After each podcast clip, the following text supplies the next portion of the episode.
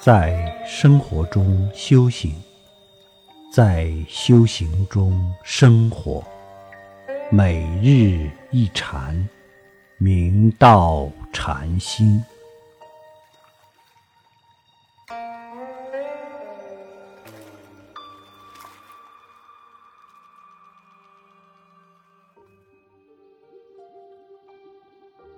大家请看经文，又云：“直到不立文字，即此不立两字，亦是文字。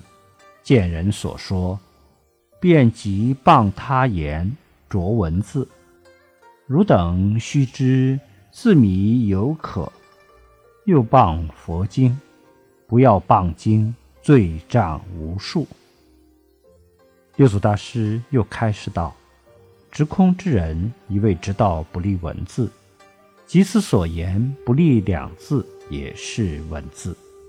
灵济禅师常以大声喝接引弟子，故世人称之灵济喝，以彰显他独特的禅教方式。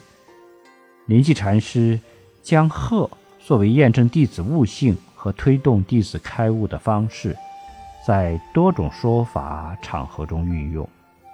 即使如此，临济禅师还要用文字开示弟子，如上堂云：“有时一鹤如金刚王宝剑，有时一鹤如巨地狮子，有时一鹤如炭干萤草，有时一鹤不作一鹤用，如作魔生会。”僧尼意，李济禅师便鹤，此喝是为了截断弟子的分别执着，从而去妄显真。且此一喝，亦是文字。见人所说，便即谤他言着文字。汝等须知，自迷犹可，又谤佛经，不要谤经，罪障无数。自己堕在邪见中不知，见到他人所说义理，便毁谤他人语言，著着于文字。你们须知道自己执迷不悟，由于智慧不足，忧还可以理解。将来纵然堕落三途，那还只是个人的事。